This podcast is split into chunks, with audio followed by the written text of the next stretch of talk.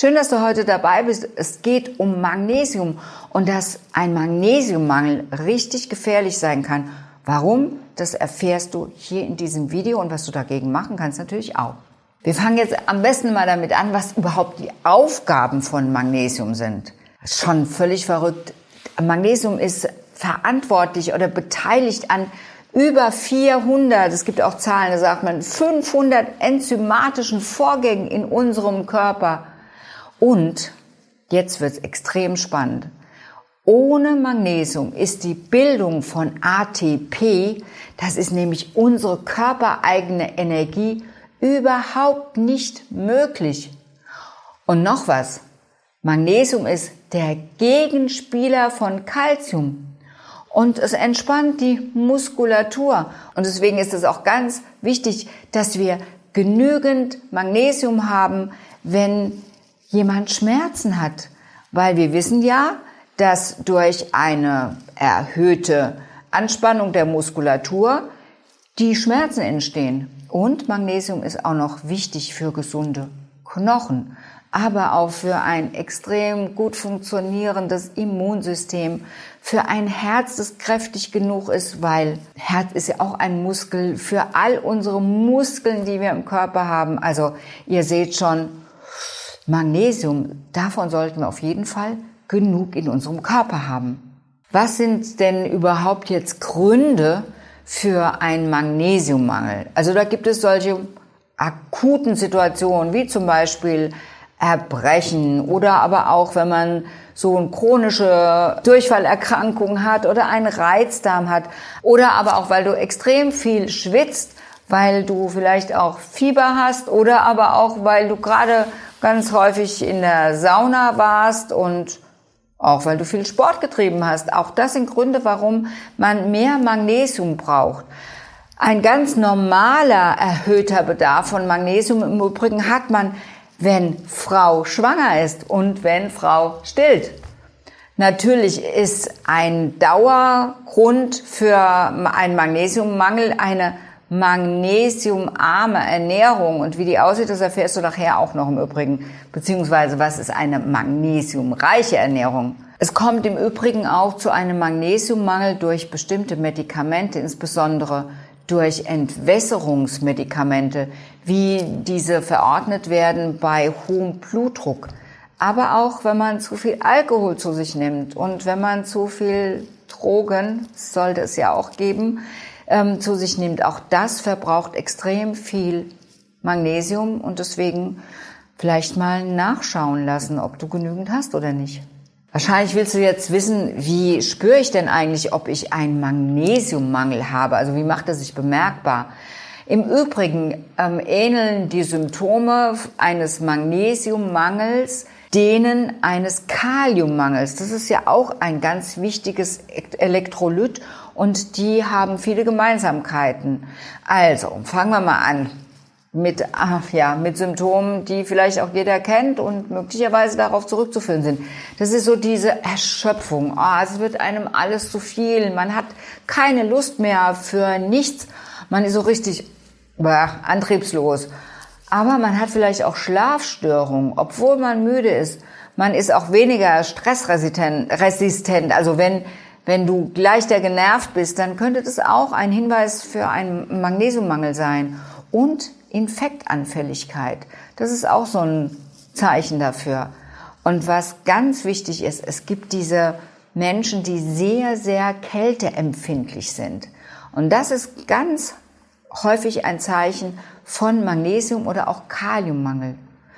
Im Übrigen, was du wahrscheinlich denkst und was du schon weißt, ist, die Waden und überhaupt Muskelkrämpfe, die bei einem Magnesiummangel auftreten können. Und die können im Übrigen auch häufig nachts im Bett auftreten. Aber auch, kennst du das vielleicht, wenn man so einen Tick am Auge hat, dass es immer so zuckt oder hier am Mund immer so zuckt. Auch das sind Zeichen für einen Magnesiummangel. Und das ist diese, diese Krampfneigung oder diese Tickneigung, das hat damit was zu tun, weil die Kommunikation zwischen Nerv und Muskel gestört ist. Denn Magnesium ist genau verantwortlich für diese Steuerung zwischen Nerv und Muskel, dass eben die Innervation passiert, also dieses Signal kommt und der Muskel sich dann entweder entspannen soll oder anspannen soll. Und wenn das gestört ist, und das ist bei einem Magnesiummangel der Fall, ja, dann haben wir diese Symptome. Ein weiteres so ganz typisches Zeichen für Magnesiummangel ist so dieses Kribbelgefühl und Taubheitsgefühl, besonders in den Fingern oder aber an bestimmten Muskelpartien, die sehr häufig auch ja, bei Anspannung eben in Anspannung sind. Also das sind auch noch so ganz typische Symptome für einen Magnesiummangel. Und wenn du die hast, dann einfach mal schauen, ob du die nicht auch wegbekommst. Ähm, der normale Bedarf für Magnesium ist übrigens so zwischen 3 und 400 Milligramm pro Tag. Aber es gibt Situationen und Krankheiten, bei denen man Magnesium auf jeden Fall zusätzlich noch einnehmen sollte. Und zwar nehme ich nochmal die gleiche Menge zwischen 300 und 400 Milligramm. Zum Beispiel bei Bluthochdruck oder aber bei einem Herz, das nicht so optimal arbeitet. Aber auch wenn du unter einer Fettstoffwechselstörung leidest oder wenn du auch eine Arteriosklerose hast, also eine Ablagerung in den Gefäßen und insbesondere auch um das Herz herum.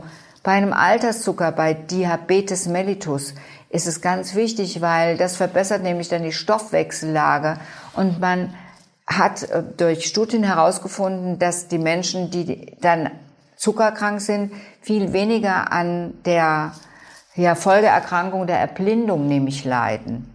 Wann du auch noch zusätzlich Magnesium einnehmen solltest, ist bei allen neurologischen Erkrankungen wie ähm, Parkinson, aber auch Multiple Sklerose.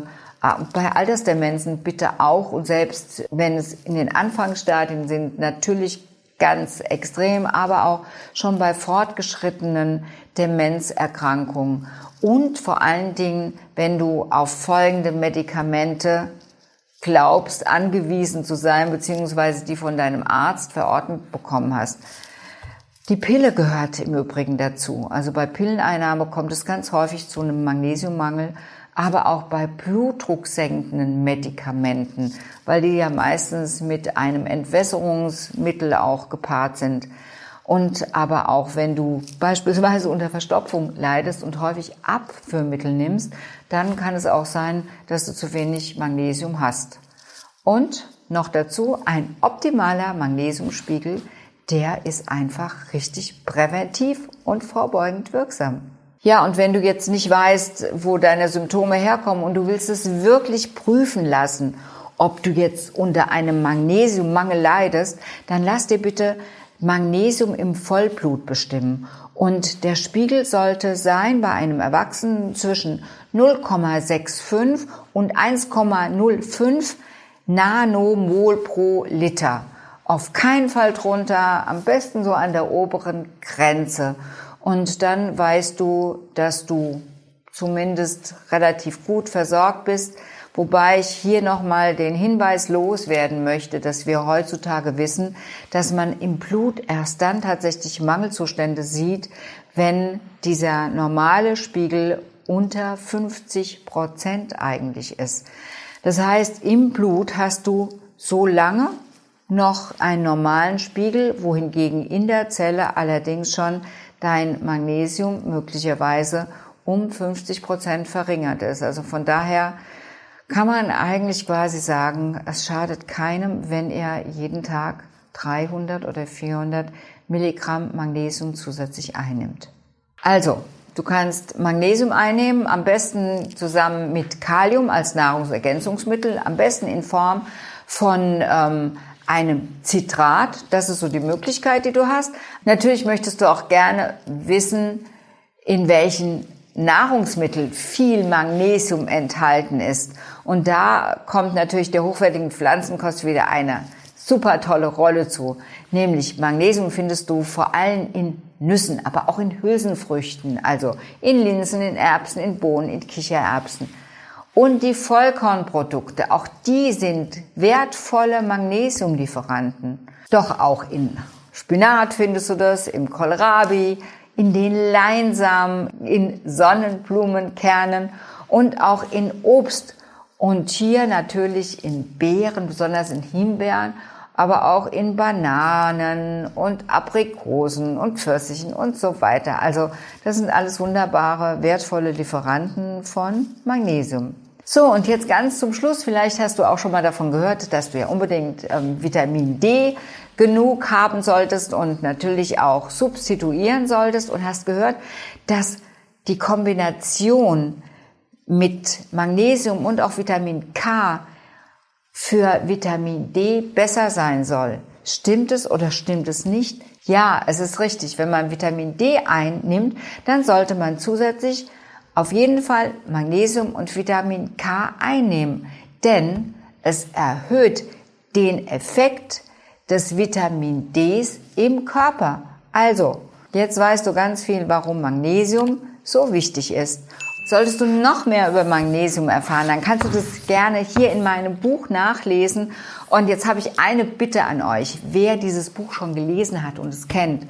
Und wenn ihr es vielleicht auch richtig wunderbar findet, so wie ich das tue, dann würde ich mich natürlich super freuen, wenn ihr eine Rezension schreiben würdet. Also von daher wäre ich euch dafür sehr dankbar. Und ansonsten wünsche ich euch bis zum nächsten Mal, dass ihr ein Stück weiter seid, was euren Magnesiumhaushalt anbelangt. Und ich wünsche euch natürlich, dass ihr bis dahin gesund bleibt.